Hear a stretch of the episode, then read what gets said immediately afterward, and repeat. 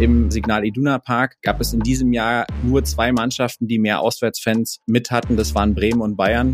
Das erste Punktspiel für Martin Mennel gegen den FSV Zwickau. Wenn du dir wieder anguckst, dass eine Kniescheibe im Abseits war, boah, da kriege ich Plack. Der wird früher oder später ein Länderspiel machen. Davon bin ich überzeugt. Du musst natürlich die direkten Duelle jetzt für dich entscheiden. Dortmund 2, sehr richtungsweisend am Wochenende. Zweite Mannschaften abzumelden war einer der größten Fehler des deutschen Fußballs. Wir sind jetzt die Nummer eins in der Welt. Jetzt kommen die Spieler aus Ostdeutschland noch dazu. Ich glaube, dass die deutsche Mannschaft über Jahre hinaus nicht zu besiegen sein wird. Niki Tacker, der Podcast im Fußballosten mit Robert Hofmann und Sebastian König. Ja, und ich sage wieder einmal herzlich willkommen zu Niki Tacker.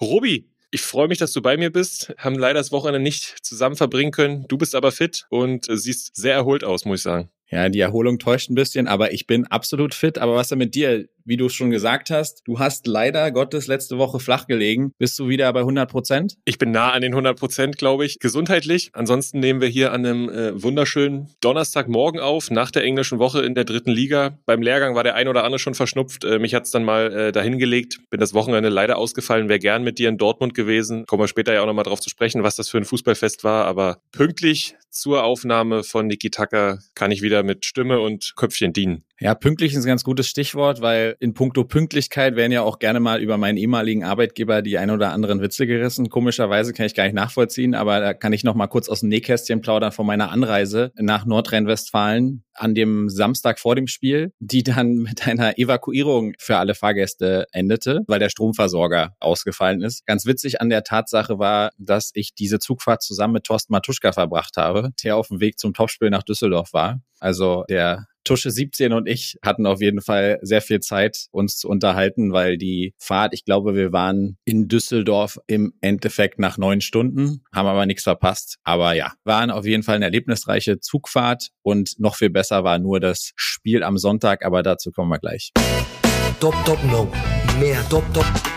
Ja, und da sind wir drin in unserem Top-Thema der Woche. Das ist sicherlich die dritte Liga. Dritte Liga hatte eine englische Woche. Wir haben sehr, sehr viel Fußball gesehen, Robi, auch jetzt die Abende. Ich muss sogar sagen, ich habe mehr dritte Liga als Champions League gesehen. Finde ich aber auch okay, weil für uns ist es ja so ein bisschen die, die Champions League, auch im Hinblick auf den Podcast, ne? Ja, genau so. Ich muss es auch bestätigen, ich habe noch ein bisschen Frankfurt gesehen in Neapel, aber ansonsten haben wir eine ich würde sagen, eine erfolgreiche englische Woche gesehen für die Vereine, wo wir hier den Fokus drauf legen. Dadurch, dass du flach gelegen hast, äh, letztes Wochenende, glaube ich, hast du auch wahrscheinlich überdurchschnittlich viel Fußball geguckt. Fangen wir mal mit Zwickau an. Ich glaube, die werden sich ein bisschen ärgern. Da steht unterm Strich nur ein Punkt aus der englischen Woche, eine Niederlage im Westsachsen-Derby. Aber wenn man sich anguckt, wie sie aktuell agieren unter Ronny Tiedemann, ist schon irgendwie eine Verbesserung äh, wahrzunehmen. Oder wie siehst du es? Ja, die Verbesserung sehe ich. Also das ist absolut der Fall. Zwickau hat ein sehr gutes Auswärtsspiel am Samstag bei Viktoria Köln gemacht, kriegt da in der 95. Minute ganz unglücklich den Ausgleich durch Jamil Siebert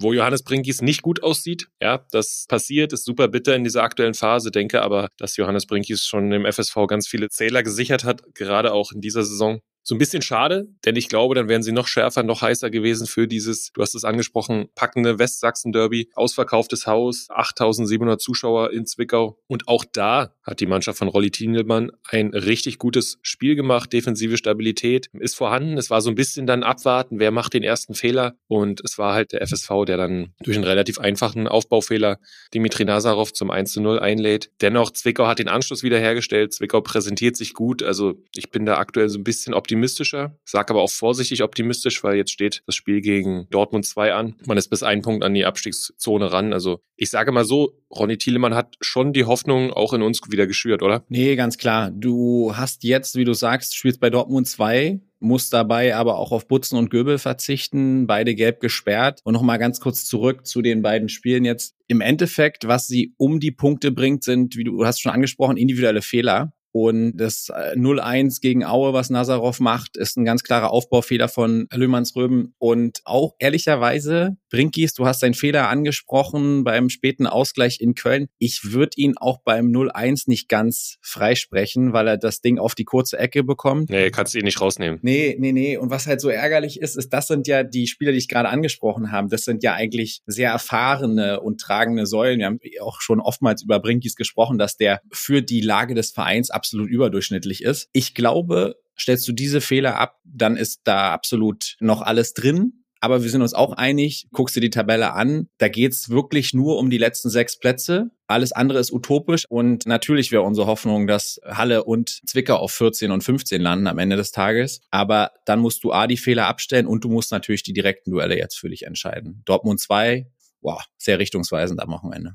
Ja, und das ist ganz spannend zu sehen in der dritten Liga, dass wirklich es nur noch um die Plätze 15 und 16 geht. Essen, Duisburg, Ingolstadt, alle, die da drüber stehen, ja, sind aus meiner Sicht weg und dementsprechend drücken wir da Halle und Zwickau alle Daumen, dass die beiden Plätze dann irgendwie in unseren Fußballosten gehen. Robbie, wir haben Aue angesprochen, haben in Zwickau gewonnen verdient dann auch gewonnen. Ja, auch wenn ein bisschen glücklich. Da geht es dann sicherlich so ein bisschen um den Flow. Martin Mendel hält auch in der ersten Halbzeit wieder ein. Überragend. Davor gewinnen sie ein Spiel gegen Essen, wo sie ordentlich wieder waren ja, haben, haben ordentlich gespielt, aber gewinnen halt diese Spiele jetzt, ja, die sie alle in der Hinrunde vielleicht noch verloren haben.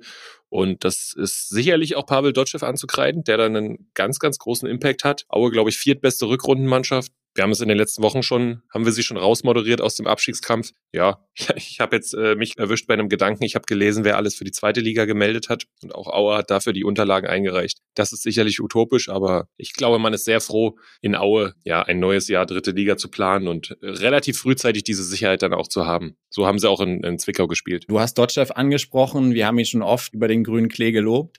Interessant, zehn Spiele jetzt da und ein Punkteschnitt von 2,2. Rechnest du das hoch auf 38 Spiele, die es ja in der dritten Liga gibt, wärest du sowas von vorne drin in der Musik. Natürlich sind solche Statistiken immer hypothetisch, aber Erzgebirge Aue unter Pavel Dotschew ganz klar Aufstiegskandidat. Aber dafür war einfach die Hinrunde oder die ersten 17 Spieltage viel zu schlecht. Aber mal wieder, man muss es sagen, und jetzt haben wir auch wieder mal so ein bisschen den Timo Rost, Pavel Dotschew-Vergleich. Mann der Stunde beim FC Erzgebirge ganz klar Dima Nazarov. Also man muss ja sagen, das ist natürlich schon sehr witzig. Er hat sich ja sehr, sehr klar und negativ über den Schiedsrichter geäußert nach dem Derby in Dresden. Meines Erachtens eher zu Unrecht, aber eben aus der Emotion heraus und hat dafür eine Geldstrafe kassiert von 800 Euro. Ganz witzig an der Sache ist natürlich, dass er in der Woche danach dann im Heimspiel gegen Essen zwei Elfmeter-Tore macht und der erste Elfmeter mal gar nichts war. Also es ist schon witzig, wie der Fußball sich dann, was solche Entscheidungen angeht, ein bisschen immer entsprechend selbst reguliert. Aber ja, er macht zwei Elfmeter-Tore gegen Essen, macht jetzt das wichtige 0-1 und nochmal, der war unter Timo Rost komplett raus. Ja, richtig. Also hat jetzt mittlerweile acht Tore geschossen, davon sieben seit der Rückkehr von Pavel Dotschew. Und wir hatten es auch schon mal gesagt, Pavel Dotschew hatte Dima Nazarov bereits bei Preußen Münster vor zehn Jahren als Trainer. Ja, daher kein Wunder, dass ein Spieler dann äh, nochmal aufblüht und vielleicht genau das Gegenteil dann auch zu Zwickau, wo die Routiniers dann auch performen. Und das ist natürlich für so eine Kabine dann ganz entscheidend, ne? Weil äh, Martin Mennel und Dima Nazarov schon einfach über Jahre in dieser Kabine sind, sind dann Persönlichkeiten. Und wenn die dann noch auf dem Platz abliefern, können sie sich leichter dann dementsprechend verhalten. Wenn es dann läuft, ist es für so eine Gruppe und dann auch den Trainer deutlich, deutlich leichter und sicherlich einer der tragenden Gründe dafür, dass Erzgebirge Aue so viel punktet und raus ist aus dem Abstiegskampf. Noch nicht ganz raus aus dem Abstiegskampf, aber zumindest mit einer ebenso positiven Entwicklung. Unter dem neuen Trainer ist der Hallische FC. Nach den zwei Spielen in der englischen Woche haben sie zwei Punkte geholt, interessanterweise zweimal ein 2 zu 2 erst am letzten Freitag ein 0 zu 2 in Ferl aufgeholt, hochverdient übrigens, und dann jetzt am Dienstag diese Woche nochmal ein 2 zu 2 zu Hause gegen Viktoria Köln. Und wahrscheinlich wird man in Halle diese beiden 2 zu 2 sehr unterschiedlich bewerten. Das Ding in Ferl war ein gefühlter Sieg. Und das 2 zu 2 jetzt zu Hause gegen Köln ist ein Stück weit auch eine gefühlte Niederlage. Aber fünf Spiele und das Retouristisch, zwei Siege, drei Unentschieden. Klingt erstmal ganz gut, oder Basti? Ja, zumindest sind sie auch unbesiegt. Ja, dieses Thema ungeschlagen ist ja auch immer aus meiner Sicht ein wichtiges. Das macht was mit einer Mannschaft. Du hast erstmal eine gewisse Sicherheit bei dir. Ja, ein bisschen bitter, diese guten Auftritte dann nur zwei Punkte, das hilft dir nicht wirklich in der Phase. Ne? Dementsprechend ist es wichtig, dass sie irgendwann punkten. Auch wieder ganz spannend. Du hast mit Tünay Dennis einen Spieler, den hat es Rhetoristik schon in seiner Offenbacher Zeit. Man kennt ihn hier in der Region. Dann auch von seiner Zeit beim Berliner AK. Ja, Stratege, sehr, sehr guter Fußballer hat sich dann auch mal in der Heimat in der türkischen ersten Liga probiert, hat sich dann nicht durchsetzen können, hat jetzt gestern dann beim HFC auch das 1 zu 0 gemacht. Blüht unter Sretoristisch auf, ganz wichtiger Spieler, gute Entwicklung. Ich bin noch so vorsichtig optimistisch, weil es ist auch wieder nur zwei Punkte Vorsprung. Die Tendenz ist super, aber du musst dann auch irgendwann punkten. Gute Auftritte und Unentschieden das Einzige, was mir so ein bisschen Bauchschmerzen bereitet, dann, wenn es um den HFC aktuell geht. Du hast Tuna Dennis angesprochen. Wer auch ganz gut reinkommt oder immer besser reinkommt, ist ein Ex-Dresdner in Halle und zwar Erik Berko. Im Winter verpflichtet und der funktioniert tatsächlich auch immer besser und kann auch zu einem Unterschiedsspieler hoffentlich äh, da unten für Halle werden. Aktuell auf dem 15. Platz, wir haben es eben schon gesagt, das wird das Maximum sein, was die Saison drin ist und jetzt am Wochenende in Elversberg die Übermannschaft dieser Saison. Aber auch Elversberg hat vier Spiele in Folge nicht gewonnen. Vielleicht jetzt eher das Momentum da für Halle, um dort für eine Überraschung zu sorgen. Wir drücken die Daumen. Ja, und damit kommen wir zum sicherlich heißesten Team der dritten Liga und das ist aktuell Dynamo Dresden. Robi, du warst am Sonntag in Dortmund. Wie viele Dynamo-Fans insgesamt? Äh, 13.000 Zuschauer, darunter 8.000 aus Dresden. Wie war das Gefühl für dich, auch in diesem großen Stadion dann? Ach ja, überragend. Ich meine, wir haben ja auch oftmals darüber gesprochen, dass jetzt der ein oder andere Umzug erfolgen muss von kleineren Vereinen in größeren Stadion und wie undankbar das per se ist. Aber wenn du dann natürlich 8000 Gästefans, das muss man sich auf der Zunge zergehen lassen, mit nach Dortmund nimmst, nur mal so zum Vergleich, im Westfalenstadion oder Signal Iduna Park gab es in diesem Jahr nur zwei Mannschaften, die mehr Auswärtsfans mit hatten. Das waren Bremen und Bayern. Und dann kommt Dynamo. Das war großartig. Die Stimmung war großartig. Auch von der Dortmunder Seite äh, hatten sich doch der eine oder andere Fan eingefunden. Auf der Südtribüne sah zwar ein Stück weit verloren aus, aber auch die haben ganz gut Alarm gemacht. Und für die Dynamo-Fans war natürlich der Spielverlauf auch absolut dankbar. Nach 17 Minuten steht es dann 3-0 für Dynamo nach vier Torschüssen. Das war natürlich ein bockstarker und sehr, sehr effektiver Auftakt dort in Dortmund. Ganz interessant, was man auch noch vielleicht sagen muss, die Dortmunder Zweite hatte durchaus auch eine sehr ansehnliche Truppe auf dem Platz. Sicherlich herausstechend Thomas Meunier, der belgische Nationalspieler, ist aber alles andere als herausgestochen. Aber du weißt es wahrscheinlich auch, wie es ist. Du kommst da runter in die zweite, hast eine große Erwartungshaltung, hast wahrscheinlich nie mit der Mannschaft trainiert. Also ich bin jetzt absolut kein Fan. Ich bin auch in der ersten Mannschaft kein Fan von ihm, aber der war auf jeden Fall nicht zu sehen. Ja, das ist schon auch ein Thema, wie du es richtig ansprichst. Welche Erwartungshaltung haben dann alle an mich? Welche Erwartungshaltung habe ich dann von dem Spiel? Sicherlich kann es bei so einem belgischen Nationalspieler, was er ja dann de facto ist, nur darum gehen, Spielpraxis zu sammeln, ein ordentliches Spiel zu machen, sich nicht zu verletzen. Dementsprechend.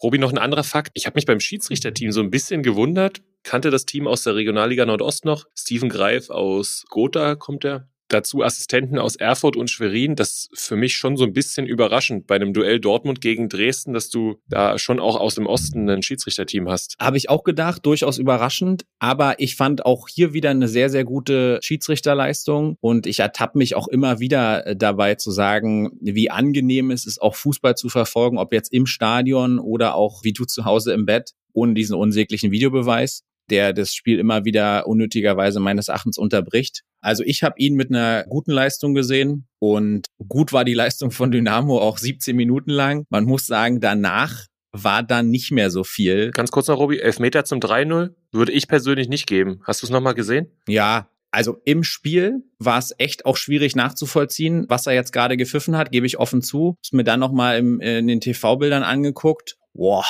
ja, also kannst sagen, hey, er hält ihn fest, ist ein Zupfer am Trikot, ist ein V-Spiel und so weiter. Aber wenn du dir mal anguckst, was zum Beispiel bei Ecken ja. regelmäßig passiert, ich glaube, dann musst du so sieben, acht, elf Meter pro Spiel geben. Also da hat Dynamo ohne Frage Glück und kann dann auch sehr, sehr früh dann den Deckel drauf machen. Kutschke und Arslan wechseln sich ja auch immer ab bei den Elfmetern. Jetzt durfte Kutsche mal wieder. Ja, das Glück ist aktuell sicherlich auf der Seite der SGD. Glück, aber auch die Qualität bei Standardsituationen ist scheinbar bei der SGD da. Und damit kommen wir dann auch zum gestrigen Spiel gegen Duisburg. Schon in Dortmund war es der Opener mit einem Standardtreffer, glaube auch Arslan auf Kutschke. Gestern macht Dynamo ein ordentliches Spiel, würde ich sagen, und gehen dann auch durch Kammerknecht in der 66. 1-0 in Führung nach Freistoß von Arslan. Also es war wieder eine Standardsituation, sage ich mal so, der Dosenöffner für dieses Spiel. Und ja, mittlerweile gewinnt dann Dynamo auch diese Spiele. Zweite Tor ist auch ein Standard von Gürt, der angeköpft wird, trudelt der Ball über die Linie es sieht alles so komplett nach Spitzenmannschaft aus für mich. Ja, und dieses Spielglück, was du hast, was du in der Hinrunde ehrlicherweise auch oft nicht hattest, das hat ja auch Markus Anfang manchmal angesprochen. Wie viele Eigentore hat Dynamo eigentlich in der Hinrunde gemacht? Wie viele unglückliche Elfmeterentscheidungen oder unglückliche Schiedsrichterentscheidungen auch gegen Dynamo? Du hast das Momentum ganz klar auf deiner Seite, müssen aber auch über die erste Halbzeit reden, die sehr, sehr überschaubar war. Und da hatte Dynamo dann direkt auch nach zwei Minuten Lattentreffer Duisburg durchaus Glück. Aber der Unterschied ist dann, wenn sie Intensität draufpacken, wenn sie Ballsicherheit draufpacken, dann sind sie sicherlich ganz klar einer der stärksten Mannschaften dieser Liga. Und super ist natürlich auch, was du nachlegen kannst. Ne? Wir haben oft darüber gesprochen, relativ breiter Kader, qualitativ guter Kader. Und das Ding war dann mit dem 2-0 entschieden. Und dann kannst du hinten raus auch nochmal echt gut durchwechseln und hast wenig Leistungsverlust. Und ich hätte das nicht für möglich gehalten. Also nochmal kurzer Rückblick zum 17. Spieltag.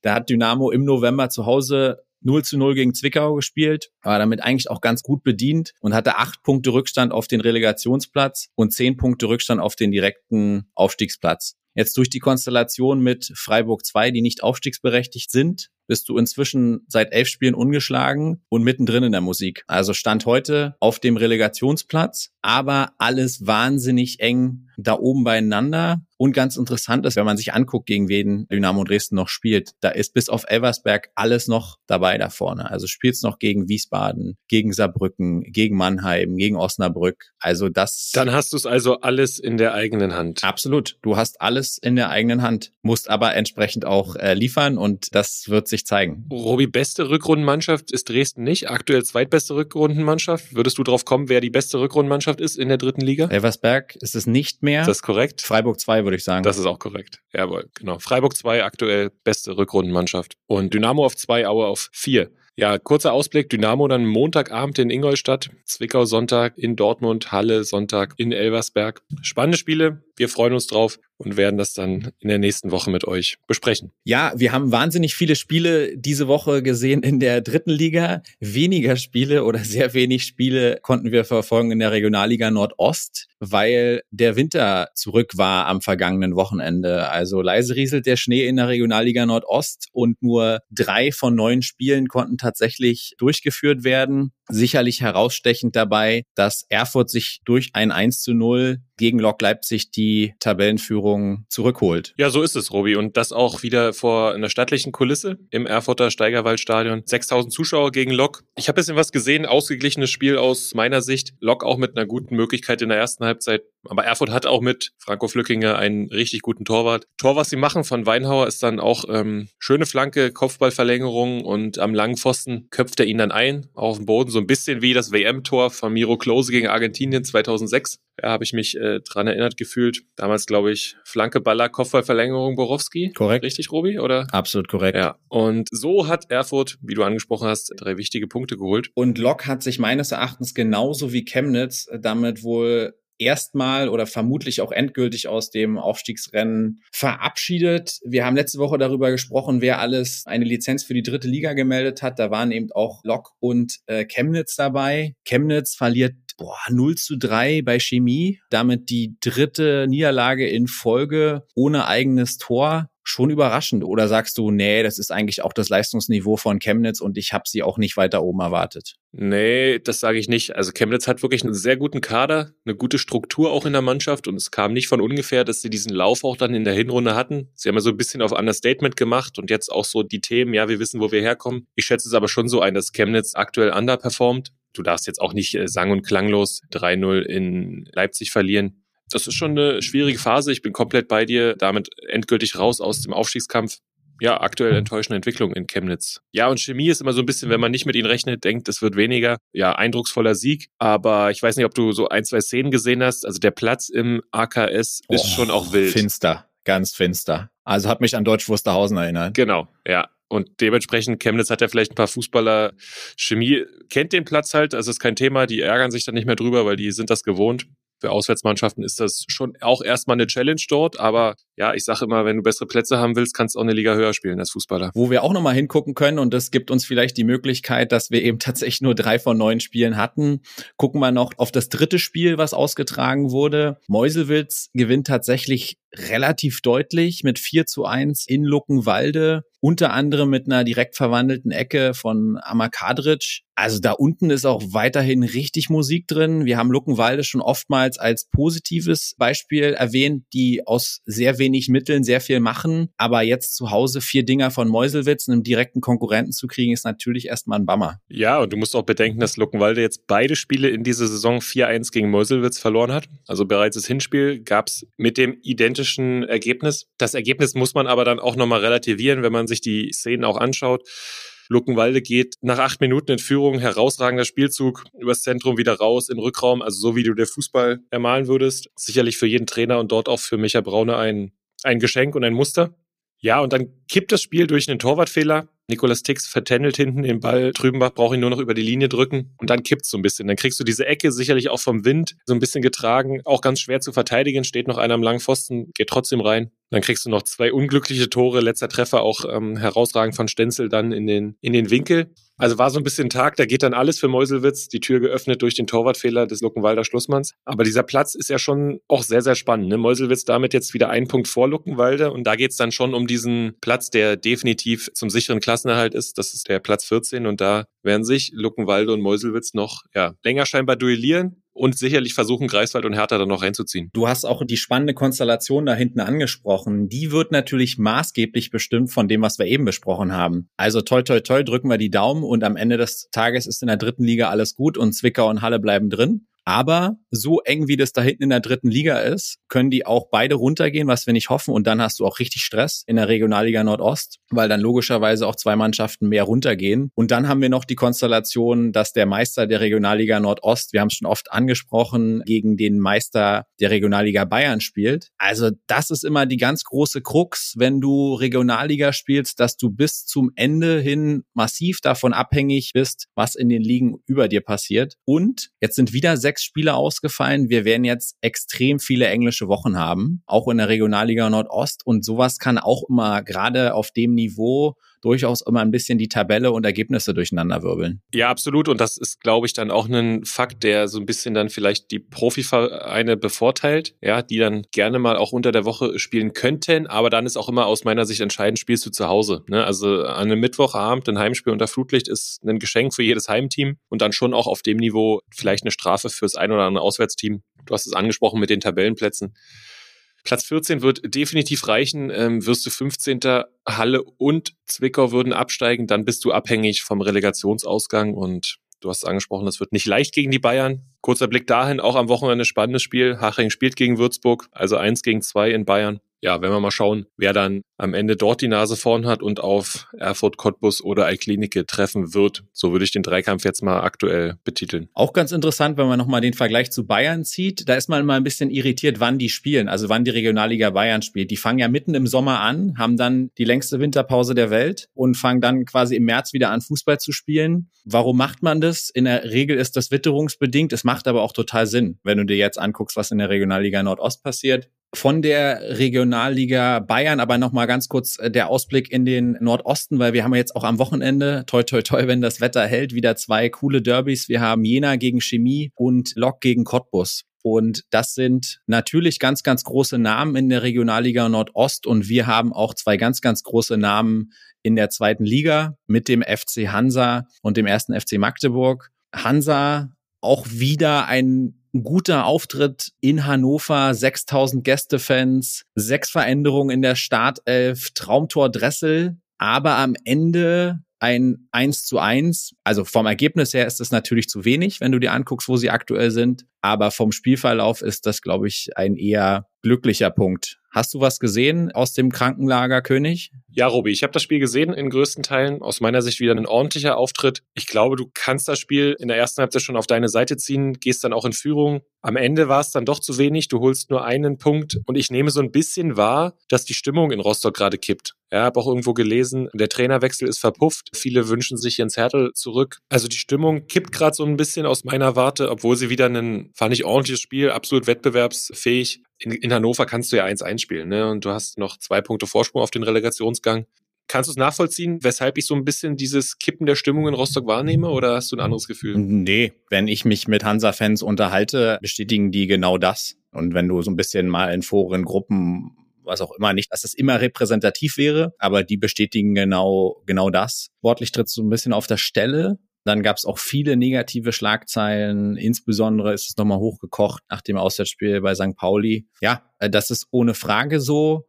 Vielleicht noch eine positive News diese Woche beim FC Hansa, weil du kannst die Dinge ja nicht ganz voneinander trennen dass man sich finanziell zumindest positiv entwickelt hat. Die Verbindlichkeiten konnten um weitere zwei Millionen Euro reduziert werden. Und wir wissen ja auch, dass bei den quasi chronisch klammen Ostvereinen, dass auch diese Komponente nicht ganz unwichtig ist. Und ja, zurück zum Sportlichen. Was noch aufgefallen ist bei der Partie in Hannover, die Partie wurde geleitet von Daniel Siebert, Bundesliga EM, WM, Champions League Schiedsrichter. Also interessante Ansetzung. Und deinem ehemaligen Spieler, Basti, Maxi Bayer, wurden zwei sehr, sehr schöne Tore weggepfiffen. Also ich, wie gesagt, Hansa die Daumen drückend, war zufrieden, dass das so passiert ist. Aber wenn du dir wieder anguckst, dass eine Kniescheibe im Abseits war, boah, da kriege ich Plack. Ja, ist das nicht im Sinne des Fußballers gefühlt. Ja. Und äh, super bitter für den Spieler, den ich als sehr sympathischen Jungen kleinen Jungen noch in Erinnerung habe, hat dann seinen Weg gemacht. Ja, die Einsetzung von Daniel Siebert auch insofern interessant, dass es ja das Duell der beiden schlechtesten Rückrundenmannschaften war oder ist. Hannover ja sogar noch sieglos. Das lag dann vielleicht an der internationalen Ansetzung von Daniel Siebert, den wir vermutlich die Woche über irgendwann äh, international gesehen haben, oder? Ja, das wird vermutlich so gewesen sein.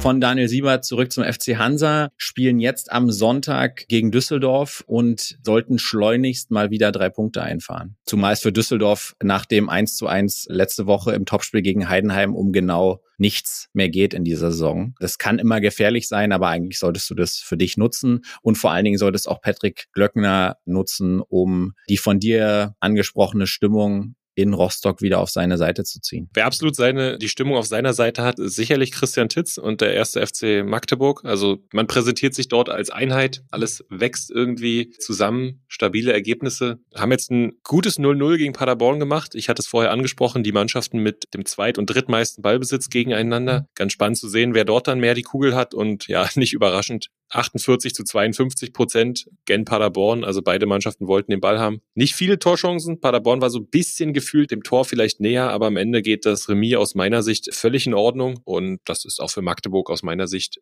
absolut okay gegen einen ganz starken Gegner. 0 zu 0 zu spielen, wieder ja ohne Gegentor zu bleiben. Und äh, eine gute Grundlage, jetzt ein wichtiges Spiel in Fürth, damit kannst du dich dann ähm, auch mal absetzen und an Hannover ranrutschen. Sieht gut aus in Magdeburg. Ja, absolut positive Entwicklung. Drei Spiele ungeschlagen. Bis jetzt stand heute fünf Punkte und fünf Tore vor dem Relegationsplatz. Also sehr ordentlich und besonders auffällig und ganz witzig, wie Christian Titz die dann auch bezeichnet. Da vorne sicherlich die Mickey-Mäuse, wie er sagt. Also mit Artik, Ito und Chica hast du die drei kleinen Wirbler unter 1,70 die dir eben dann in der Offensive auch sehr, sehr helfen. Artik haben wir schon ganz oft drüber gesprochen. Ito sicherlich der Mann der letzten Spiele. Und dann hast du mit Schicker da noch einen dritten Wirbler. Also das ist schon ansehnlich, wie Magdeburg spielt. Und ja, jetzt Samstag in Fürth echt die Chance, einen ganz, ganz wichtigen Schritt zu machen. Eine Sache, die, wenn wir über Magdeburg sprechen, wo ich gerne deine Meinung hören würde. Die erste Mannschaft sehr ordentlich gerade, aber U19 und U17 sind beide aus der Bundesliga abgestiegen. Für dich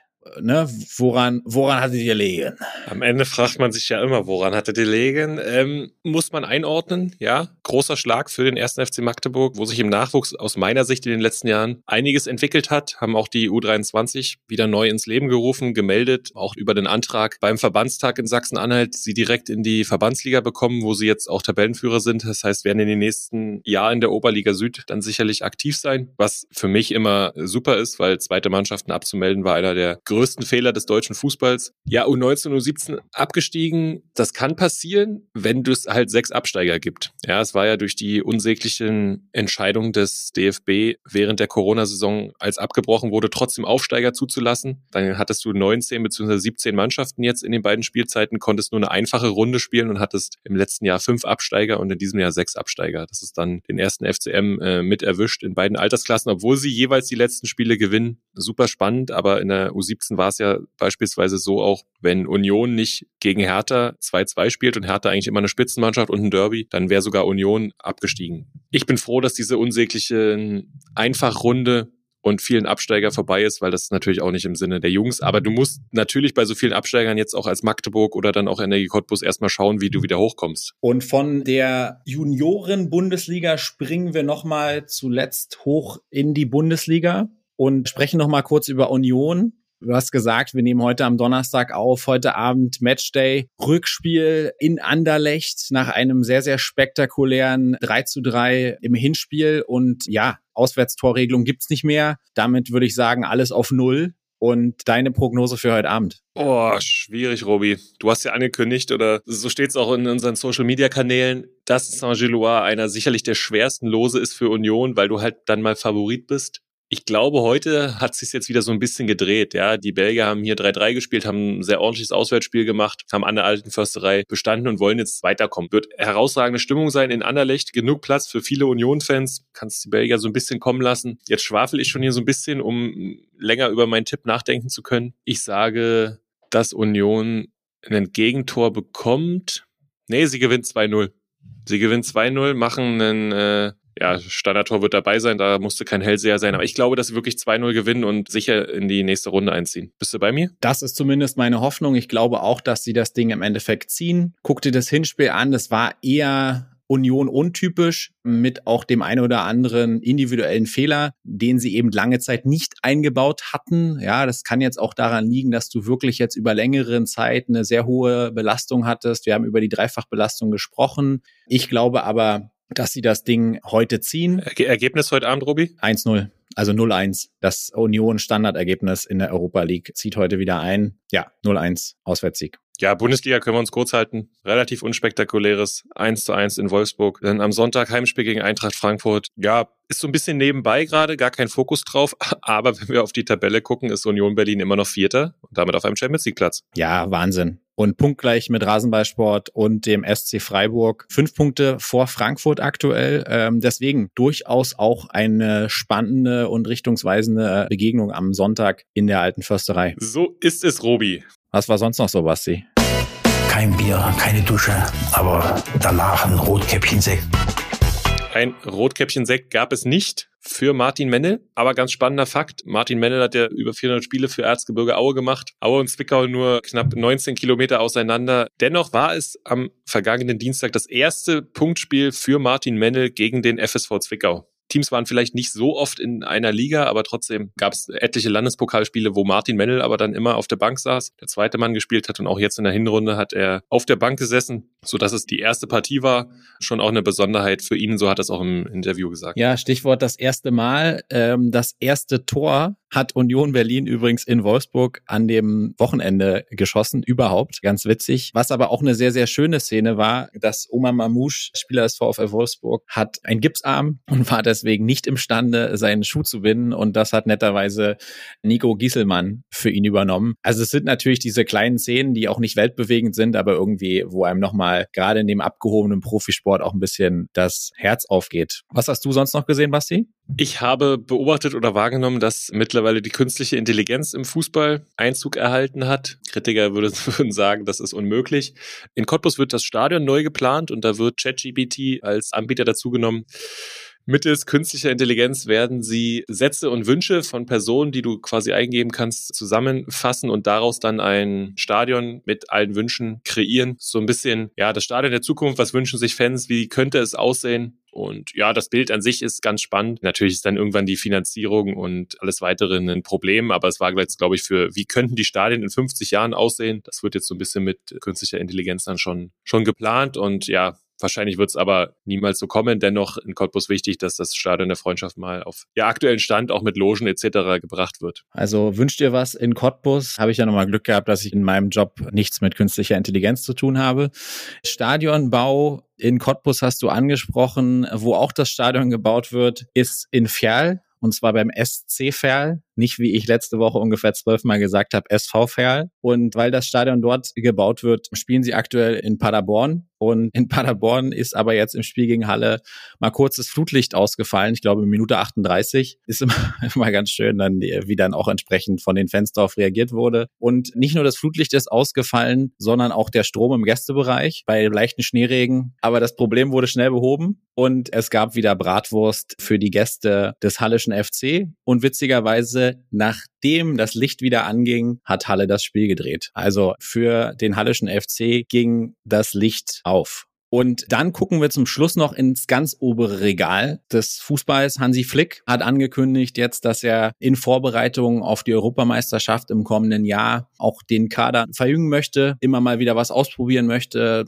Thomas Müller zum Beispiel jetzt erstmal auch hinten anstellt. Und es ist der ein oder andere jüngere Spieler auch im Gespräch für die Kadernominierung, die morgen kommen wird. Unter anderem ist dort ein Spieler im Gespräch, den du auch unter deinen Fittichen hattest. Wie fühlt sich das an? Kevin Schade, meinst du, Robi? Genau den Mann meine ich. Ja, cool. Ich habe es nur gelesen. Ich freue mich dann, wenn es soweit ist. Habe mich erstmal gefreut, dass er gestern, glaube ich, zum ersten Mal in der Premier League von Anfang an gespielt hat bei Brentford. Ich durfte Kevin ein Jahr begleiten. Es ist ja immer so, viele sagen dann, ja, ich habe ihn mitentwickelt. Ich sage immer, Trainer begleiten nur. Spieler entwickeln sich größtenteils selber. Kevin war ein ganz zurückhaltender Junge, der als U16-Spieler noch sehr zurückhaltend war, auch die eine oder andere Dummheit angestellt hat, war aber immer der, der sich nie erwischen ließ. Fußballerisch konnte man am Anfang gar nicht so sehr sehen, dass es so durch die Decke geht. Er war immer aber schon ein Bewegungstalent und hat dann so in diesem U17-Jahr und anschließend dann auch in Freiburg Sprünge gemacht. Unglaubliche Entwicklung, war mental stabil und hat halt dieses besondere Privileg, schweineschnell zu sein. Also durch sein Tempo hat er auch damals bei uns bestimmt äh, fünf, sechs Elfmeter rausgeholt, konnte gut Kontakt zum Gegner herstellen, hat eine Sprungkraft und hat damit besondere Waffen und er wird früher oder später ein Länderspiel machen. Davon bin ich überzeugt und ja, das freut einen, ohne dass man jetzt da sagt, okay, man hat da jetzt so viel dazu beigetragen.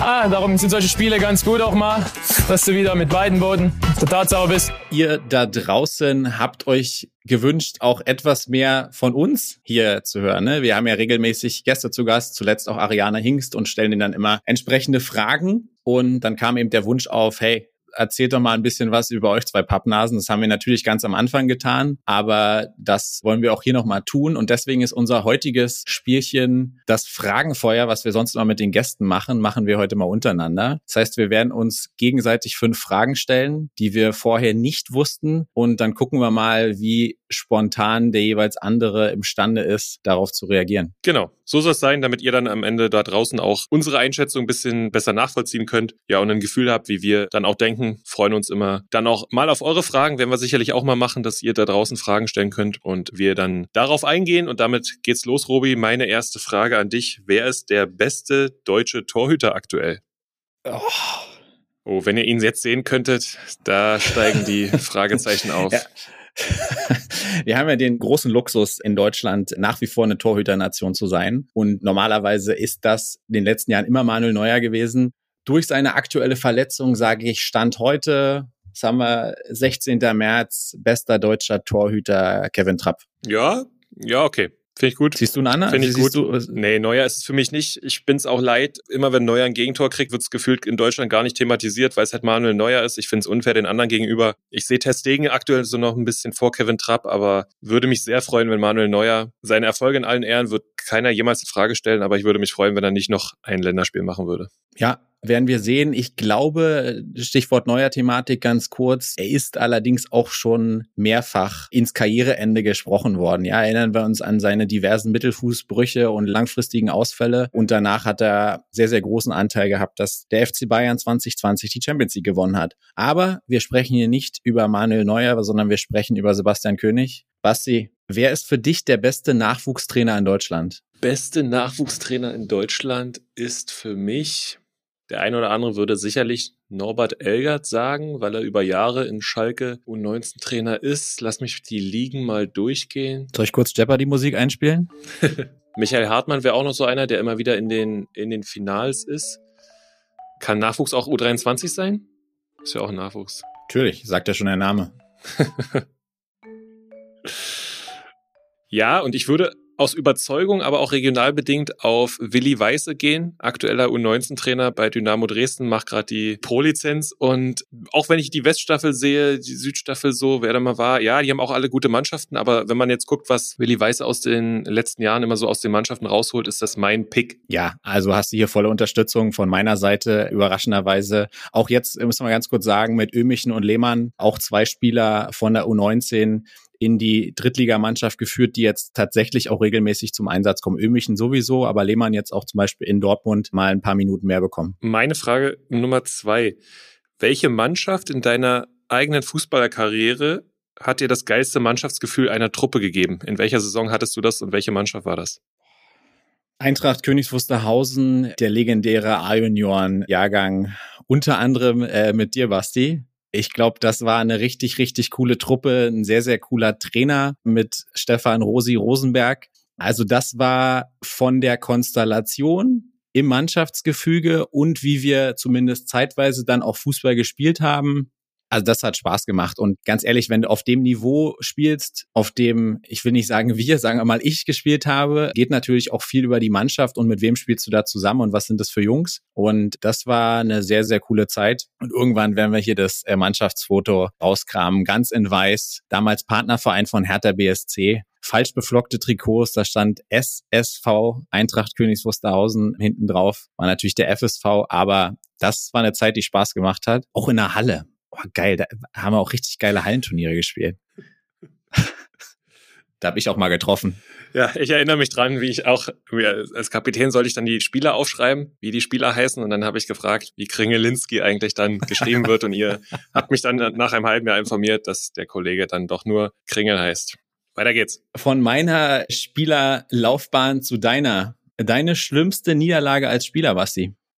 Kreisliga-Finale. Kann ich dir schnell sagen, war zu meiner Highschool-Zeit in Amerika an der Uni haben wir das State-Viertelfinale damals. Also es war in äh, Florida und es war quasi das Halbfinale um die Florida-Meisterschaft. Unter Flutlicht vor, glaube 2000 Zuschauern, meistens Schüler, haben wir durch einen Eckball am langen Pfosten, das weiß ich noch, das ist 2005, also ewig her, aber das war so die schmerzhafteste Niederlage, weil man unbedingt in dieses State-Finale wollte. In Fort Lauderdale wäre das gewesen. Wie kriegst du den Ring, wenn du das für deine Highschool gewinnst? Und wir hatten damals eine echt coole Mannschaft. Das war so für mich ähm, die bitterste Niederlage. Robi, wer wird Champions League-Sieger 2023? Äh, du hast natürlich die ganzen äh, großen also du hast drei italienische Mannschaften, was sicherlich überraschend ist. Davon wird es tendenziell eher keine.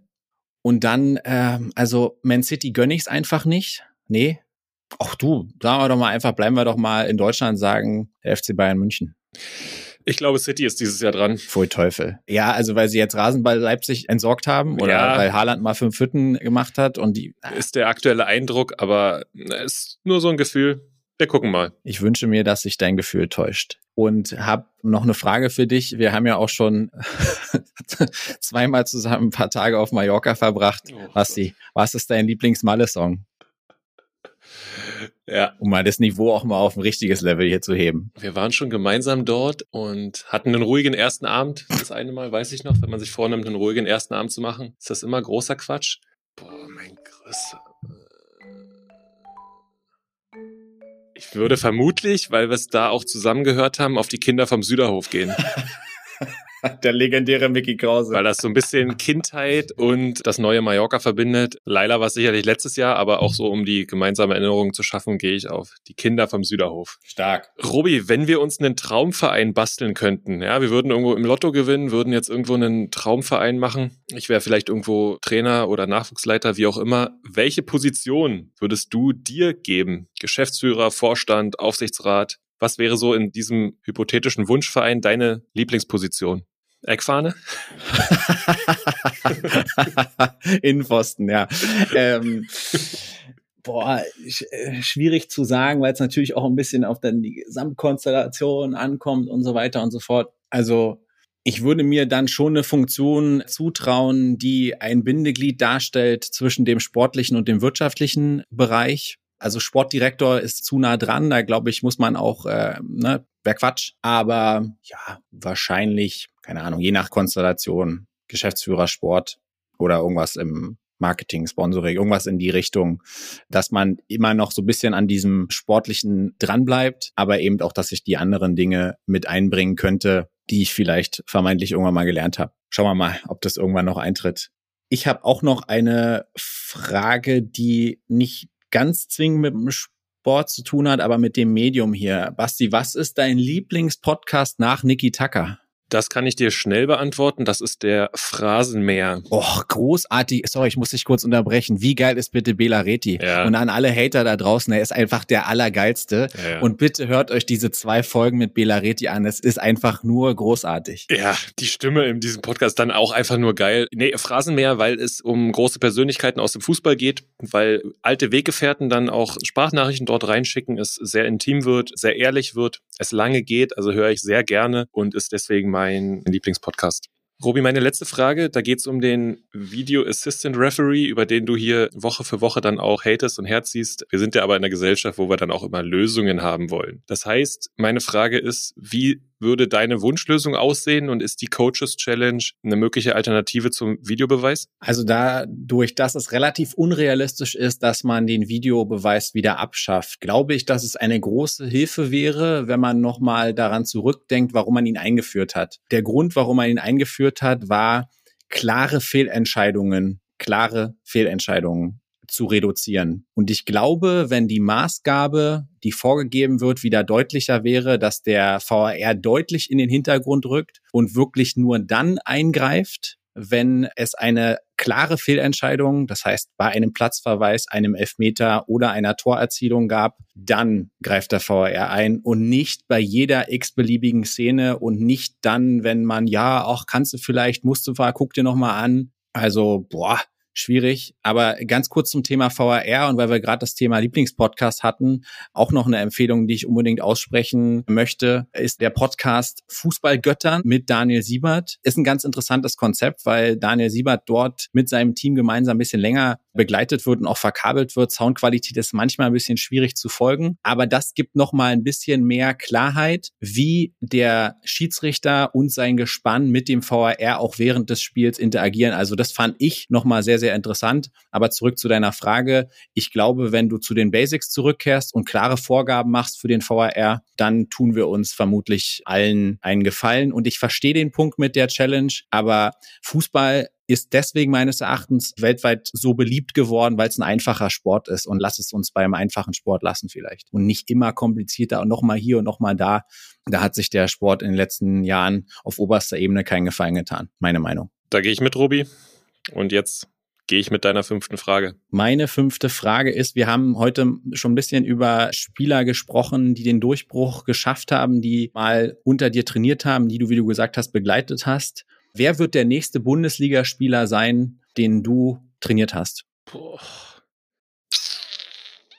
Das ist schwierig, aber ich sage Elias Bethke. Seinerzeit heute bei Energie Cottbus, aktuell auch in der ersten Mannschaft. Ich sage, der wird mal Bundesliga spielen. Klar ist meine Hoffnung, aber ja, auch ihn ganz spannend hatte ich in der U17 beim ersten Training hat er sich verletzt und weinend wie ein Häufchen Elend mit seinem wie immer ein bisschen schiefen Kopf in der Auswechselbank gesessen. War noch ja ein kleiner Junge. Mittlerweile steht er vor 5.000, 6.000 im Stadion der Freundschaft, spielt die Bälle, als hätte er keinen Puls. Herausragender Torwart, bester Torhüter, den ich jemals gesehen habe. Und äh, deswegen sage ich, dass Elias Bethke der nächste Nachwuchsspieler ist, der mal Bundesliga spielen kann, weiß ich, wird, hoffe ich. Sehr spannend. Ja, sind ja auch immer, wissen wir ja alle, sehr, sehr viele Faktoren, die da mit reinspielen und das Potenzial haben und tatsächlich dann auch Bundesliga spielen, hat ja auch manchmal auch einfach mit ein bisschen Glück und Pech und wer scoutet wann wen, wer hat welchen Personalbedarf. Gerade als Torwart. Ne? Ja, gerade als Torhüter. Komplett richtig. Wäre aber auch ja nicht der erste Torhüter, der mal in Cottbus gestanden hat und dann später Bundesliga oder sogar Champions League spielt, so wie wir jetzt gerade bei Alex Meyer in Dortmund sehen. So ist es, Robi. Dann sind wir durch. Hoffe, es hat euch da draußen ja, Spaß gemacht, ein bisschen mehr zu erfahren, aber natürlich auch über die Spiele aus dem Ostfußball zu sprechen. Via Instagram, via Facebook oder Mail könnt ihr uns äh, jederzeit kontaktieren. Abonniert diesen Podcast gern. Robi, hast du noch was anzuschließen oder können wir uns ins Fußballwochenende stürzen? Nee, genau so. Der Wunsch kommt auch von meiner Seite und dann drücken wir